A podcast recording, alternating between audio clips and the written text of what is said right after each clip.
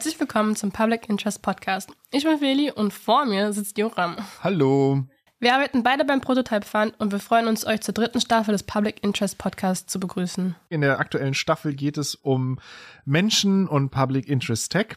Das letzte Mal haben wir über UX Design gesprochen. Jetzt möchten wir über die NutzerInnen sprechen von Open Source Software. Denn auch wenn Open Source Software sehr beliebt ist, lässt es sich kaum leugnen, dass kommerzielle Software sehr viel weiter verbreitet ist. Open Source findet häufig im Hintergrund statt und NutzerInnen äh, wissen entweder nichts davon oder nutzen andere Software und wir haben uns gefragt, warum ist das eigentlich so? Wer sind die Menschen, die Public Interest Software nutzen? Warum ist für sie Public Interest Software besonders interessant, gerade im Vergleich zu herkömmlichen kommerziellen Lösungen? Und was wünschen sich NutzerInnen? Und wie können andere Menschen den Zugang zu Public Interest Tech finden? Beziehungsweise wie können wir dafür sorgen, dass es einfach mehr NutzerInnen von FOSS werden? Und dazu habe ich mir mal so ein paar ähm, Zahlen angeguckt. Das bekannteste Beispiel ist, glaube ich, was im Moment Mastodon. Das ist auch mal in Teilen gefördert worden vom Prototype Fund und Anfang November 2022 hatte das 600.000 NutzerInnen und durch Ereignisse in der Welt von Social Media auf, auf Twitter haben wir jetzt über zweieinhalb Millionen NutzerInnen auf Mastodon. Also und Mastodon ist eben ähm, Public Interest Tech, ist basiert auf äh, Open Source Code. Das äh, Fediverse, dieses Federated System, ist eben ein dezentrales System und vereint sehr viele von den Prinzipien von Public Interest Tech auf sich. Und das wird eben von sehr vielen Menschen genutzt. Und ich bin mir gar nicht sicher, ob allen von denen klar ist, dass das quasi so ein, so ein Public Interest Tech ist oder dass das Open Source ist. Ich glaube, für viele ist es halt einfach jetzt eine Alternative zu Twitter. Aber das heißt, da gibt es, es gibt viele Menschen, die es nutzen wollen. Und ein anderes sehr erfolgreiches Tool, was ich gefunden habe, ist Pretix. Das ist ein Ticketing-System, auch in Teilen gefördert worden vom Prototype Fund, äh, mittlerweile schon vor ein paar Jahren. Und äh, die sind mittlerweile relativ erfolg erfolgreich. Äh, nach eigenen Angaben haben die schon über 1000 äh, Unternehmen, Veranstaltungen, VeranstalterInnen als Kunden. Äh, das heißt also, auch da ist eine Open Source Lösung sehr attraktiv geworden. Insgesamt möchte ich heute auch noch so ein bisschen äh, über das Spannungsfeld reden. Das ist auch so ein bisschen das, was wir im Interview aufgreifen zwischen Open Source Software und so proprietären Lösungen, also kommerzieller Software, weil das, glaube ich, in, Teil, in Teilen erklärt, warum es so eine Unterschiede in den Nutzerzahlen mitunter gibt und warum ähm, manche Sachen auf den ersten Blick beliebter sind als andere. Häufig ist es halt bei, bei kommerziellen Lösungen so, dass die nicht direkt was kosten. Man zahlt halt oft über, über seine Daten. Ähm, aber man muss sich nicht darum kümmern, den Server zu hosten, den Maintenance zu betreiben und kann somit relativ einfach ohne direkt monetäre Kosten einsteigen und diese Software nutzen. Aber dafür zahlt man eben mit seinen Daten. Und um über diese Themen zu sprechen, haben wir heute Marie und Warak eingeladen. Marie ist im Prototype Fund die Co-Leiterin und sie setzt sich damit auseinander, welche Open-Source-Lösungen wir für den Prototype Fund verwenden können. Und VARC ist ein Softwareentwickler, der unter anderem Stackspin gebaut hat, ein Werkzeug zur einfachen Administration von Open Software wie Nextcloud oder WordPress. Und die erste Frage, die ich den beiden gestellt habe, war, warum sollten NutzerInnen auf Open Source Software setzen?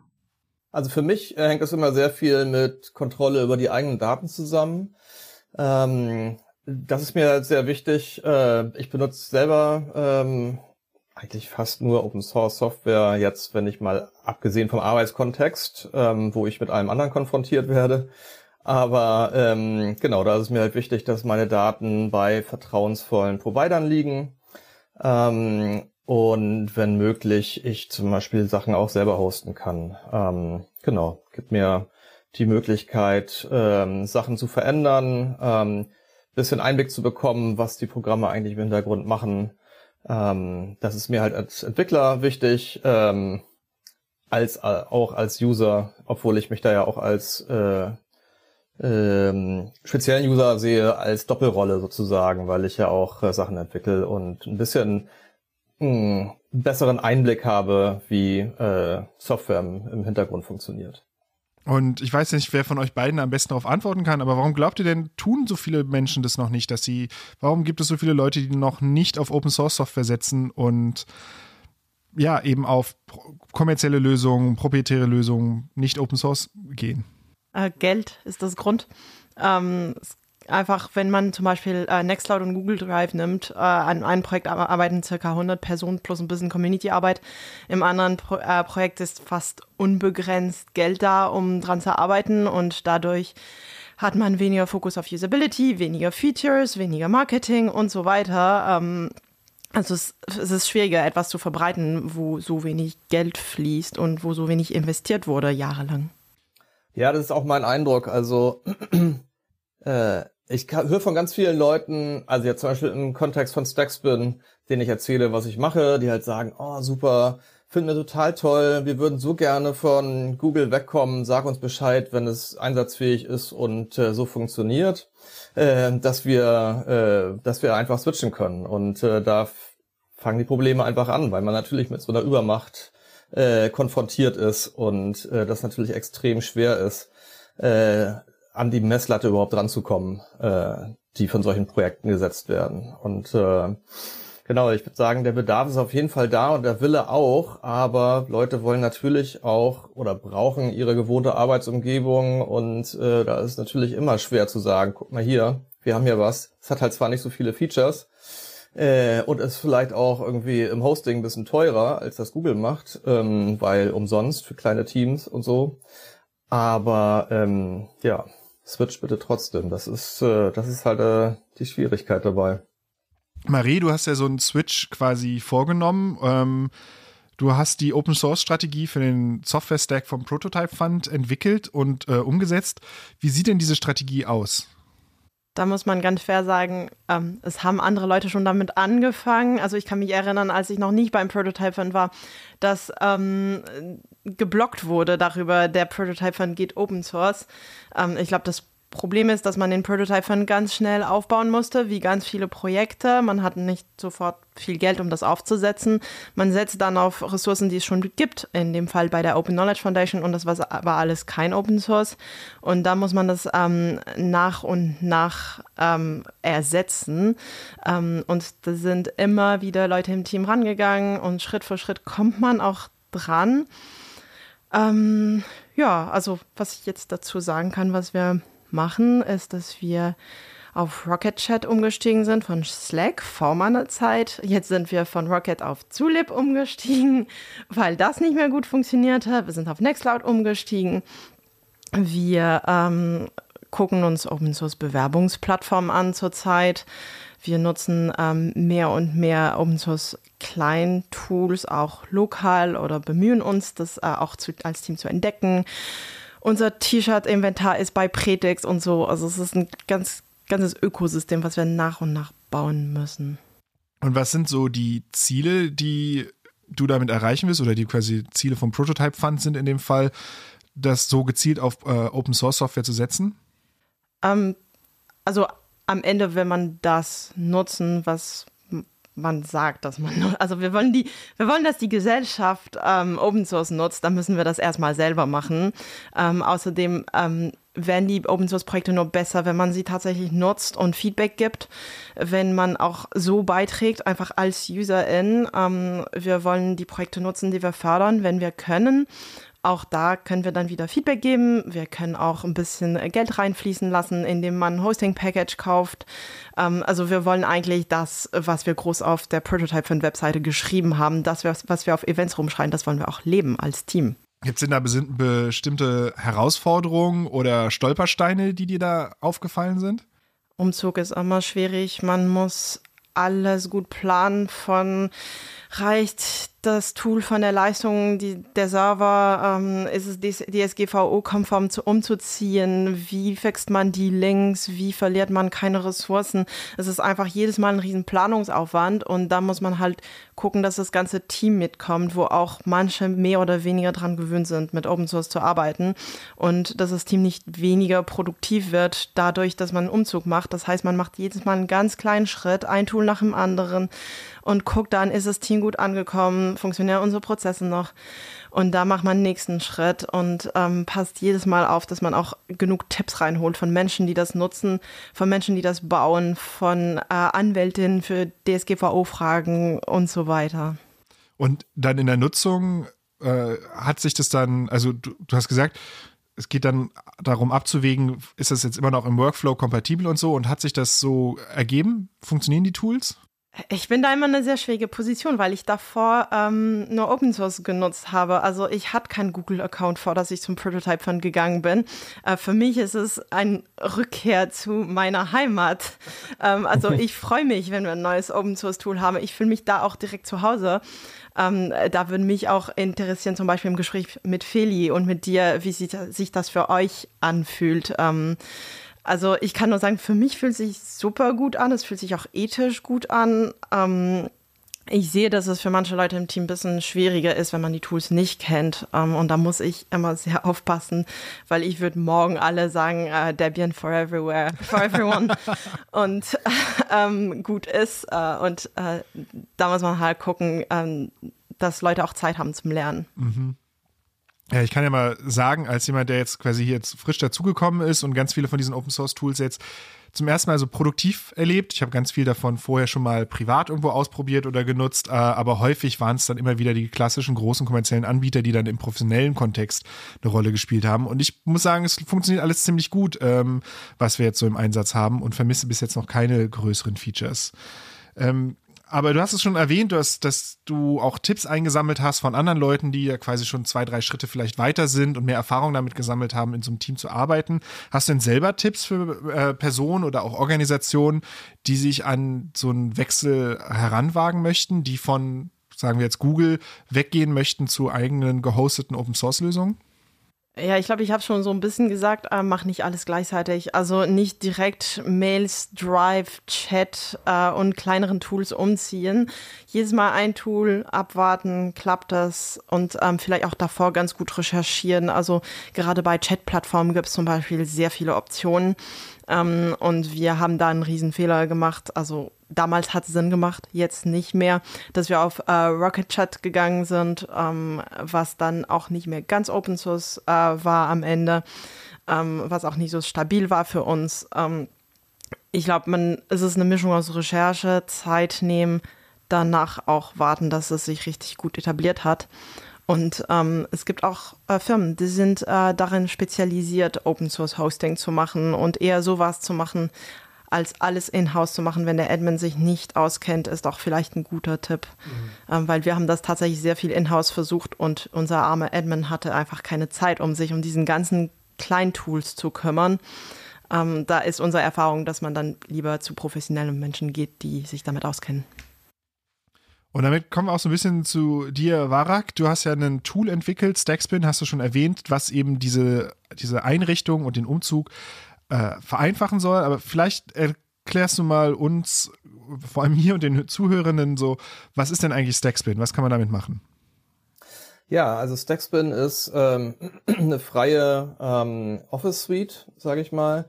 Ähm, wir wollen eine Alternative geben zu zum Beispiel Google Docs, obwohl das natürlich jetzt sehr hochgehängt ist, aber am Ende ähm, kuratieren wir verschiedene ähm, auf äh, existierende Open Source Software äh, und versuchen sie so zu bündeln, dass eine gute, integrierte und reibungslose Arbeit damit möglich ist. Ähm, also zum Beispiel Nextcloud, Zulip ist dabei, WordPress und so. Letztendlich so Tools, die die äh, Zusammenarbeit für Teams ähm, erleichtern sollen, für kleine Gruppen, sage ich mal. Äh, das ist unsere Zielgruppe, NGOs ähm, zum Beispiel. Ähm, und äh, man soll es, äh, man kann es selber hosten oder eben auch ähm, die Entscheidung treffen, wir lassen es lieber äh, hosten. Das ist nämlich, äh, wäre jetzt auch meine ähm, Empfehlung falls da Zweifel besteht, ähm, das lieber hosten zu lassen ähm, bei Providern, die das gerne machen und gut machen und darauf spezialisiert sind, als dass man sich da auch zu viel Arbeit äh, ins Haus holt. Ähm, das ist das ist zwar immer ein hehrer Anspruch und ähm, ich stehe da auch hinter, aber ich bin auch selber für mich persönlich dazu übergegangen, Sachen, die ich nicht unbedingt selber hosten lassen muss, äh, äh, also per, per äh, Open Source Software bei, bei entsprechenden Providern äh, zu nutzen, um mir diese Arbeit nicht mehr zu machen. Genau, das ist so ein bisschen umrissen, ähm, was wir machen und ähm, ja, das ist halt auch nicht immer ganz einfach, weil wir entwickeln halt keine Software ähm, von uns heraus, sondern wir nutzen halt existierende Software äh, und versuchen sie zu bündeln mit Single Sign-On, mit äh, integrierten Monitoring ähm, und äh, genau, Tools sind sehr unterschiedlich und die einen sind ähm, gut in der Umgebung ähm, zu Hause, die wir nutzen, andere weniger. Ähm, und das ist halt eine besondere Herausforderung, sage ich mal, an so einem Projekt. Wie sieht denn das dann konkret aus für die NutzerInnen, dieses, ähm, dieses Bündeln? Und du hast jetzt gesagt, äh, Single Sign-On. Ich stelle mir jetzt vor, dass ich dann einen einfachen Installer habe, da drücke ich, gib mir bitte einmal die volle Suite an Open Source Tools, drücke auf Install und dann ist es fertig. Ist das so oder wie funktioniert das? Ja, äh, da würden wir gerne hinkommen. Die, die Installationsroutine, ähm, um das auf einen eigenen Server zu installieren, ist leider noch umfangreicher. Äh, da haben wir zwar unser Bestes gegeben, um es möglichst äh, anwenderfreudig zu machen, aber ähm, genau, man muss braucht schon äh, etwas Hintergrundwissen, um das auf seinen eigenen Server zu installieren. Es ist ja auch nichts, was man auf seinem Laptop mal eben äh, installiert, wie eine wie eine ähm, App-Programm, was man sich äh, runterlädt. Ähm, und das macht es halt irgendwie ein bisschen schwieriger, aber am Ende wollen wir gerne dazu kommen, ähm, so einen One-Click-Installer zu haben. Ähm, aber wie bei vielen Open Source Projekten mussten wir natürlich auch priorisieren und ähm, haben jetzt erstmal darauf geschaut, dass wir das Produkt als solches äh, so äh, hinbekommen, dass es anwenderfreundlich ist und äh, in den nächsten Schritten sollte dann die selbst, also die Installationsroutine zum selber hosten auch verbessert werden. Marie, du hast ja auch Stackspin eingesetzt. Hast du, ähm, was ist denn was sind deine Erfahrungen darin aus Nutzerinnensicht? Also wir haben das äh, natürlich externe gekauft, wie ich schon äh, gesagt habe. Ähm, also wir haben einfach so ein Hosting-Paket bei Greenhouse gekauft und sind ein bisschen äh, Versuchskaninchen bei dieser Firma, die das auch äh, einsetzt und ein bisschen pflegt. Ähm, wir äh, haben deswegen auch sehr gute Unterstützung ähm, und müssen uns ungefähr um nichts kümmern, was sehr angenehm ist. Ähm, wir nutzen es hauptsächlich für äh, Zulip, der Rest ist eher so ein bisschen rumspielen, deswegen kennen wir auch noch nicht so richtig wie es für andere ähm, Softwarekomponenten da funktioniert, weil wir schon eine Nextcloud hatten, weil wir schon WordPress hatten. Ähm, aber für Solib funktioniert es super. Also ich glaube, die meisten äh, UserInnen merken es nicht mal richtig, dass das über eine Stackspin läuft. Sorry.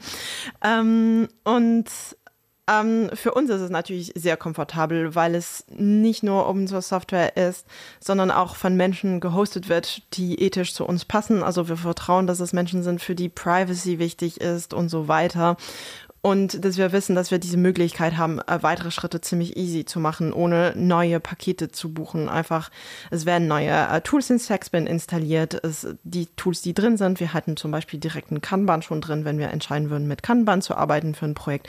Und das ist halt super angenehm zu wissen. Ich habe hier ein Ding gebucht und es ist schon so viel drin.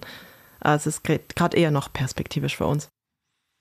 Und wie fließen so Nutzererfahrungen zurück in die Entwicklung, ähm, äh, Warak? Ist, ist, habt ihr da einen, einen Kanal oder wie hört ihr quasi auf das NutzerInnen-Feedback?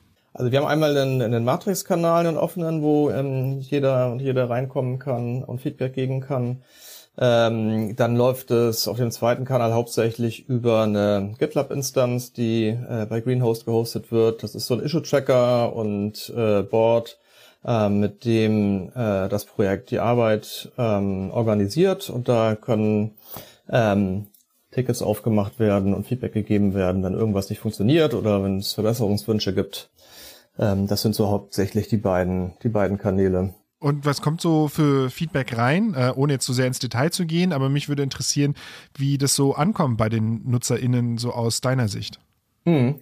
Ja, wir haben tendenziell ja sehr also zwei verschiedene Gruppen. Das eine sind halt die Admins, ähm, die das selber hosten. Ähm, das ist natürlich sehr spezielles Feedback, die hauptsächlich so die, die Installationsroutine plus das, äh, die Administration im laufenden Betrieb betreffen. Ähm, da waren wir sehr viel im, Aus, äh, im Austausch, weil ähm, natürlich hat jede Organisation auch ihre eigenen Bedürfnisse. Die einen haben dann existierende Software, die gerne integriert werden möchte. Ähm, in zum Beispiel das Single Sign-On, das äh, kann ich ja vielleicht nochmal erklären. Also Single Sign-On bedeutet, man ähm, hat mehrere Applikationen, die jeweils eine Authentifizierung benötigen und man muss sich als User ein einziges Mal anmelden und dann ist man sozusagen in allen äh, Applikationen angemeldet, äh, auf die man Zugriff hat. Ähm, und das erleichtert sehr, sehr äh, den Umgang äh, mit solchen ähm, Plattformen, wo halt mehrere Applikationen äh, dabei sind. Dann braucht man nicht für jede Applikation ein eigenes Passwort und so weiter und so fort. Das vereinfacht vieles und ist auch aus Sicherheitssicht äh, äh, Sicht, ähm, sehr, sehr äh, empfehlenswert, sage ich mal. Und ähm, genau, wenn es jetzt sozusagen eine Organisation gibt, die äh, möchte gerne Stackspin einsetzen, hat aber genau die Applikation, die in Stackspin noch nicht integriert ist, ähm, da gibt es halt sehr viel Austausch. Wie kann das passieren? Wie kann man die gut reibungslos integrieren? Ähm, das sind halt dann so sehr spezial, äh, sehr spezial Feedback, sage ich mal. Ähm, und das, ähm, das Feedback von ähm, End-Userinnen-Sicht, sage ich mal, ähm, das betrifft, würde ich mal sagen, zu einem kleinen Teil Stackspin selber und zum großen Teil natürlich auch, ähm, wie funktioniert die App eigentlich? Wie, wie nutze ich das und das? Äh, und da können wir natürlich auch nur begrenzt ähm, Support geben. Ähm, da sind wir natürlich auch auf die Dokumentation der einzelnen Apps, die wir einfach integrieren, auch äh, angewiesen. Ähm, Genau. Es klingt ja, als würde es insgesamt ganz gut ankommen und die Leute äh, sich, ja, also mehr Leute in die Lage versetzen, diese Tools zu nutzen, die, die halt sonst vielleicht von anderen Hürden abgeschreckt wären. Wie soll es denn weitergehen mit Stackspin? Ähm, werden jetzt stetig neue Softwarepakete hinzugefügt oder was sind so die nächsten Arbeitsschritte in der Entwicklung? Ja, genau. Das ist also ein, ein Teil. Ähm, ich sag mal, ein, ähm, ein großer Teil ist halt Integration von neuen Softwarepaketen. Äh, ein anderer ist, man muss auch sagen, es läuft sehr viel Arbeit in die tägliche Maintenance. Ähm, wir bieten ja auch so ein Auto-Update an. Das heißt, ähm, Instanzen, die einmal aufgesetzt sind, bekommen über einen ähm, bestimmten stabilen Kanal immer äh, die neueren Versionen der Applikationen installiert äh, die wir vorher testen äh, und dann freigeben. Äh, also das heißt, es ist, es ist von Grund auf schon mal sehr viel Grundrauschen im, äh, im Maintenance-Betrieb, sage ich mal, äh, dieses Projekts. Ähm, dann entwickeln wir so ein Dashboard, ähm, was halt Userverwaltung und äh, Applikationsrechte ähm, verwalten lässt. Äh, das ist eine Eigenentwicklung, ähm, die wir machen. Da fließt viel Arbeit rein und ähm, dann soll halt ähm, dann soll auch noch äh, die Installationsroutine ähm, weiterentwickelt werden, die äh, wo ich ja schon am Anfang darauf hingewiesen habe. Stackspin wurde ja auch gefördert vom Prototype Fund. Und mich würde jetzt interessieren, und das ist eine Frage, die ich vielen verschiedenen Projekten jetzt schon gestellt habe, wo wäre denn Stackspin ohne öffentliche Förderung heute? Äh, ich würde sagen, ähm, wahrscheinlich gäbe es Stackspin nicht mehr, ähm, weil wir an so einem kritischen Punkt waren, ähm, wo ja, also wir, wir waren sozusagen an dem Punkt, wo wir noch nicht genügend Userinnen hatten, um das äh, Projekt ähm, aus Eigenmitteln zu finanzieren. Das heißt, äh, die Entwicklung wäre erstmal eingestellt äh, worden und ähm, wahrscheinlich wäre es dabei geblieben, denke ich mal. Also es war für Stackspin war es wirklich irgendwie äh, eine, eine Rettung sozusagen, äh, über diesen Punkt rauszukommen. Ähm, und natürlich haben wir immer noch zu kämpfen mit, äh, mit prekärer Finanzierung, äh, weil, also ich sag mal, die Entwicklungskosten selbstständig nachhaltig zu tragen, dazu braucht es ja auch erstmal eine große äh, Menge von, von Userinnen und Organisationen, die das einsetzen. Und ich glaube, damit hat jedes Open Source Projekt zu kämpfen. Also da sind wir in guter Gesellschaft, sage ich mal, und ähm, ja, haben uns gefreut, genau über diesen Schritt äh, hinauszukommen, ähm, wo wir sagen können, jetzt ist es zumindestens im Betrieb und, äh, und hält sich, sage ich mal, auch wenn es äh, ich mal sagen, finanziell immer noch prekär ist. Wie finanziert sich denn Stackspin im Moment? Ähm, Im Moment äh, in der Tat von den äh, Betrieb von, äh, von Hosting von Stackspin durch Greenhost. Äh, Greenhouse ist ja auch die, die äh, Firma in den Niederlanden, die dieses Projekt angestoßen hat.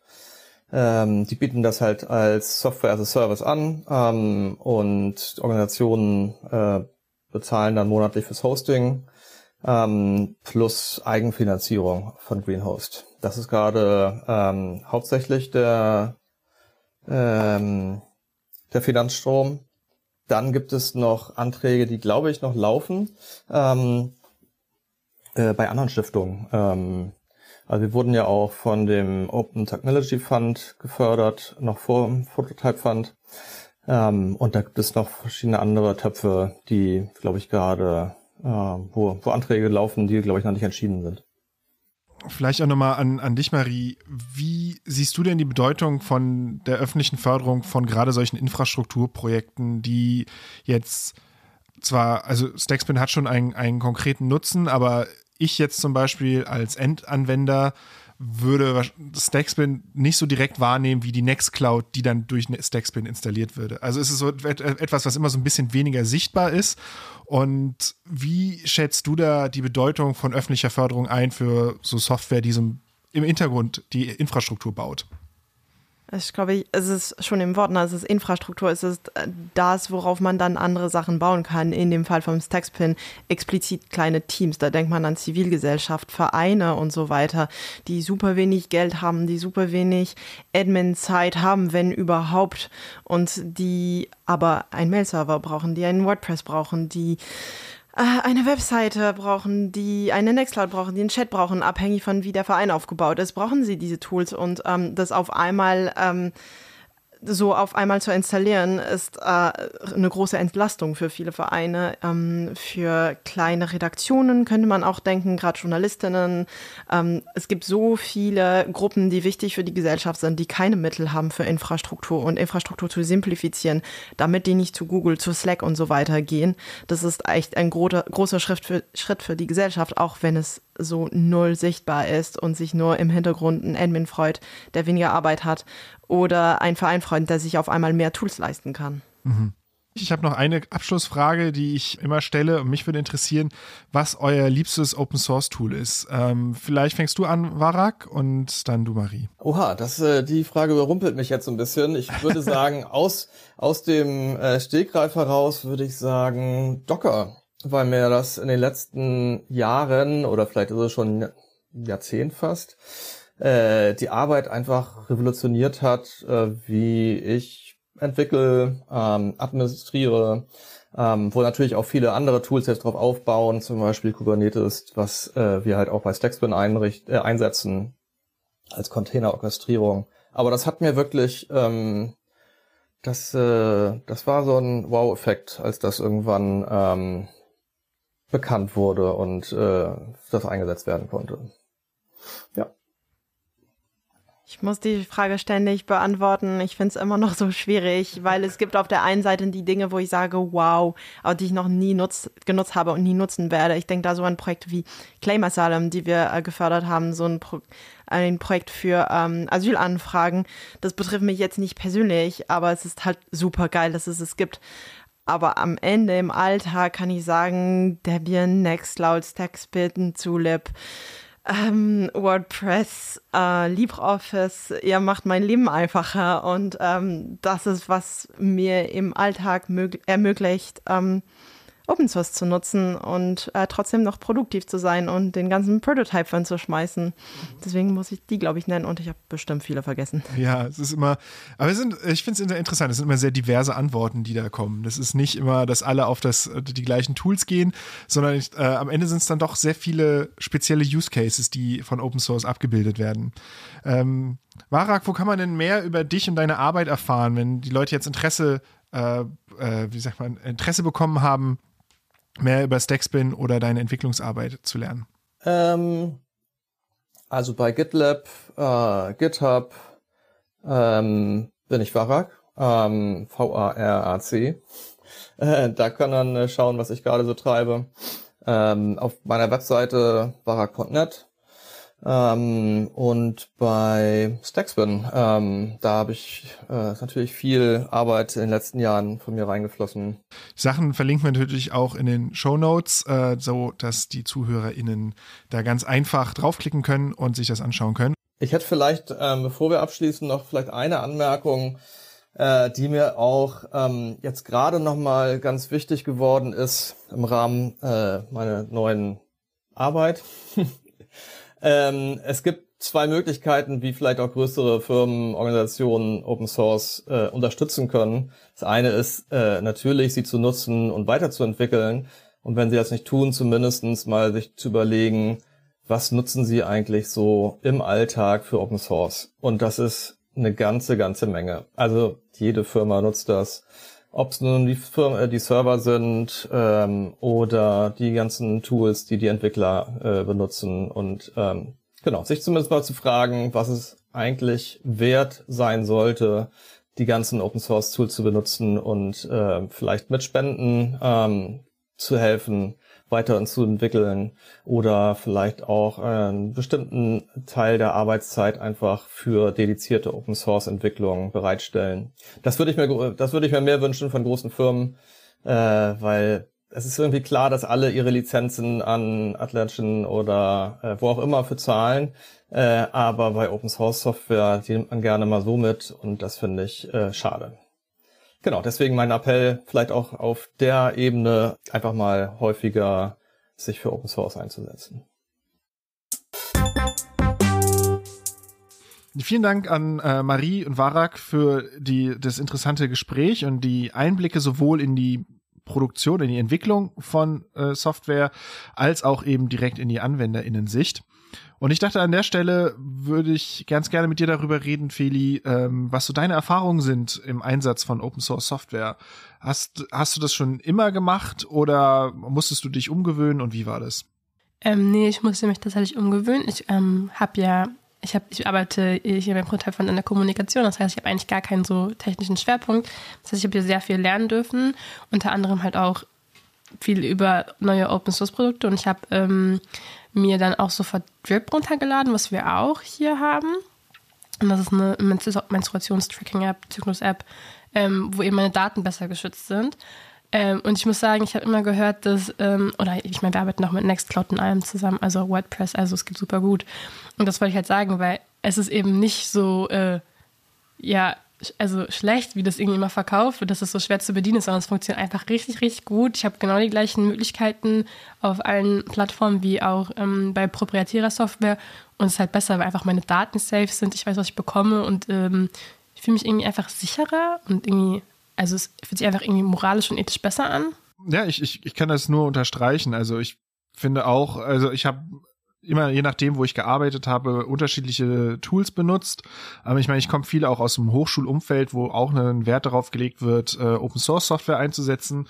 Und ähm, das habe ich eigentlich immer geschätzt. Und also gerade auch je länger ich diese Tools benutze, umso mehr widerstrebt es mir dann halt auch zu so kommerziellen Lösungen zurückzukehren, auch im privaten Umfeld, wo es halt schwieriger ist, sich so mit Dingen wie Hosting und Maintenance zu beschäftigen. Aber ich hätte jetzt gar keine Lust mehr, halt für zu Hause einen etwas anderes als eine Nextcloud zu nutzen. Ähm, und dementsprechend, ähm, ja, muss ich auch sagen, ich, das, diese Software funktioniert gut, sie bedient sich gut und ich glaube, woran man arbeiten muss, ist, dies, dass man das einfach zugänglich machen kann im, äh, auf, auf einer technischen Ebene, dass ich halt für mich zu Hause relativ einfach irgendwo eine, eine Nextcloud-Instanz betreiben kann.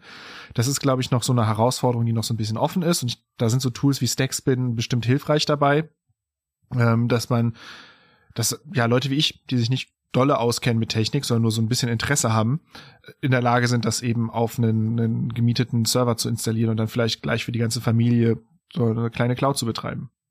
Und bei dem Punkt würde ich auch gerne noch so ein bisschen über die Tools reden, die wir zu, für diesen Podcast hier benutzt haben. Ähm, Nextcloud haben wir ja schon gesagt, ist ein Open Source Tool, was wir benutzt haben. Äh, ich benutze die äh, Open Source Software Ultraschall und Studio Link für die Aufnahme und für den Schnitt von ähm, diesem Podcast hier. Und dann gibt es noch ein Projekt, was wir auch gefördert haben.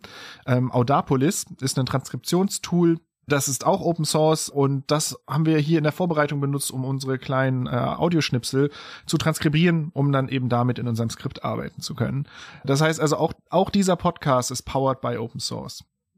Dann habe ich noch so ein paar Leute gefragt, äh, was so ihre Open Source, liebsten Open Source Tools sind. Zum Beispiel Mareike Ippen von claimasylum.eu hat mir gesagt, auf welche Open Source Software sie setzt. Nur ein Lieblings-Open-Source-Tool zu nennen, finde ich ganz schön schwierig, da wir, wie gesagt, sehr viele Open-Source-Tools verwenden, beziehungsweise eigentlich ausschließlich auf Open-Source-Software zurückgreifen. Aber wenn ich mich entscheiden müsste, bin ich einfach sehr froh, dass es Open-Source Videoconferencing ähm, Software gibt, wie beispielsweise Jitsi und Big Blue Button, ähm, da ich mich damit einfach viel wohler fühle und da eben die Gewissheit und Sicherheit über meine Daten habe. Martha, die ein nutzerfreundliches Tool für CubeOS gebaut hat, mag den gut gestalteten Browser Firefox. Ich bin mir nicht sicher, welches äh, mein Lieblings-Open-Source-Tool ist. No, CubeOS natürlich, aber ich bin, da bin ich ein bisschen voreingenommen. Ansonsten denke ich, dass Firefox ein großartiges Beispiel für ein benutzerfreundliches Open-Source-Programm ist, das sowohl für Anfänger als auch für erfahrene Benutzer funktioniert. Und Payovu setzt auf freie Bibliotheken und Ticketing-Systeme. Ich glaube, mein liebstes Open-Source-Tool zu benennen ist eine super schwierige Frage, weil ich wahrscheinlich in meinem Alltag jeden Tag hunderte Open-Source-Projekte irgendwie nutze ganz viele von den wichtigen Projekten eben gar nicht so sichtbar sind. Also sind es dann irgendwie versteckte Tools in den Projekten, die ich jetzt genutzt habe, die wären nicht möglich gewesen ohne Bibliotheken wie VOS, Caldi, React oder auch Electron.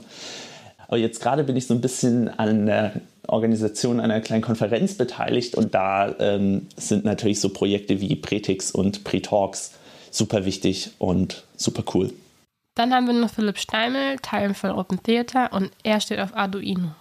Mein liebstes Open Source Tool ist immer noch das gesamte Arduino Microcontroller Environment. So viele schöne Requisiten, Werkzeuge und andere Dinge, die wir damit bauen konnten. Im Theater, aber auch in anderen Künsten und anderen Bereichen. Wow. Und dann gab es noch ganz viele andere Tools, die so genannt wurden. Es wurde Docker genannt, Nextcloud, Zulip, LibreOffice, Settler und bestimmt noch ein paar mehr. Äh, das zeigt, es gibt nicht nur ein ein paar wenige Tools, die beliebt sind, sondern echt viele unterschiedliche Tools für viele unterschiedliche äh, Bedürfnisse. Und sie alle funktionieren und sie alle werden gerne von den NutzerInnen genutzt. Dazu möchte ich eigentlich gerne noch was sagen. Ja. Ähm, so als Fazit daraus, weil, ähm, bis du schon gesagt hast, alle nutzen das sehr gerne, aber wir müssen auch dazu sagen, dass wir uns hier beim Prototype-Fahren natürlich auch in einer kleinen Bubble bewegen. Wir fördern ja. Open Source.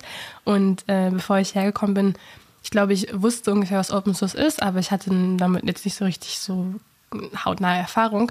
Ähm, und es ist natürlich schade, dass diese ganzen Vorteile eben irgendwie nicht mehr in der Gesellschaft bekannt sind. Aber es ist natürlich dann auch so ein kleines mh, mm, Problem, also ja, so ein ethisches, moralisches, systemisches Problem, würde ich sagen, weil dadurch, dass halt wir nicht von Open Source wissen, können natürlich andere große Firmen sehr stark, sehr viel profitieren. Ne? Und das ist ein bisschen schade. Und deswegen, ähm, Open Source muss halt raus und das alle müssen davon wissen, das ist so gut. Ähm, aber ja, es glaube ich, es liegt auch so ein bisschen daran, es ist manchmal ein bisschen mühsig, die richtigen passenden Produkte zu finden. Man muss halt Recherchearbeit betreiben, wenn man eine Privat Privatperson ist, dann ist es halt so einfach, einfach Google zu benutzen oder sowas. Ne? Ja. Machst einmal einen Account und dann weißt du gar nicht, dass Google eigentlich so ein krasses Profil von dir Loki anlegt und das halt weiter verschickt und damit so viel Geld macht. Und das ist halt so schade, dass man das eigentlich vermeiden kann, aber dass das halt darüber wird nicht öffentlich, also das hat einfach nicht genug Bildfläche in der Öffentlichkeit. Ja, ja, ich glaube, das ist auch so ein, so ein Problem von, von Marketingbudgets, ne? Also die Open Source Landschaft ist halt viel fragmentierter und äh, teilweise auch spezialisierter in ihren Funktionen, aber dann ist es natürlich schwieriger, eine gesteuerte Werbekampagne zu machen, um zu sagen, so, hey, benutzt alle Nextcloud für euer Dateimanagement, ist viel schwieriger durchzuführen, als wenn man halt ein großer Konzern ist, der halt ein, ein, ein kommerzielles Interesse hat. Deswegen tun wir hier so unseren kleinen Teil dabei, so ein bisschen die, das, das Wissen nach draußen zu tragen. Aber du hast vollkommen recht, es ist nicht, nicht immer super einfach. Weil ich glaube, es lohnt sich, da so ein bisschen Energie reinzustecken. Und so Sachen wie Stackspin zum Beispiel lösen ja auch solche Probleme. Das ist voll gut. Und ich glaube auch, ähm, es müsste ja auch immer, also ich glaube manchmal, es müsste auch kein Marketing für Open Source geben, sondern es müsste ein Marketing gegen proprietäre Software geben, denke ich mir manchmal, aber ähm, das ist nur meine Meinung. ja, manchmal, manchmal würde sich so ein, so ein kleingedrucktes, äh, ein, ein Tool anbieten, was kleingedrucktes groß schreibt, aber vielleicht ist das für eine andere Förderrunde was. In der nächsten Folge geht es um Public Interest Tech und KünstlerInnen. Da haben wir mit Bleep Track gesprochen über ihre Arbeit als Künstlerin und welche Rolle Public Interest Tech dabei spielt. Falls euch die Folge gefallen hat, folgt uns auf Mastodon, Twitter, besucht unsere Homepage oder abonniert unseren Newsletter, der erscheint alle zwei Monate, dann verpasst ihr nichts. Die Links dazu findet ihr genauso wie alle anderen Links von den Projekten, die wir angesprochen haben in der Folge, unten in den Show Notes. Außerdem, wenn euch der Podcast gefallen hat, dann freuen wir uns riesig über eine Bewertung, bei welcher Plattform auch immer ihr diesen Podcast hört. Tschüss! Ciao!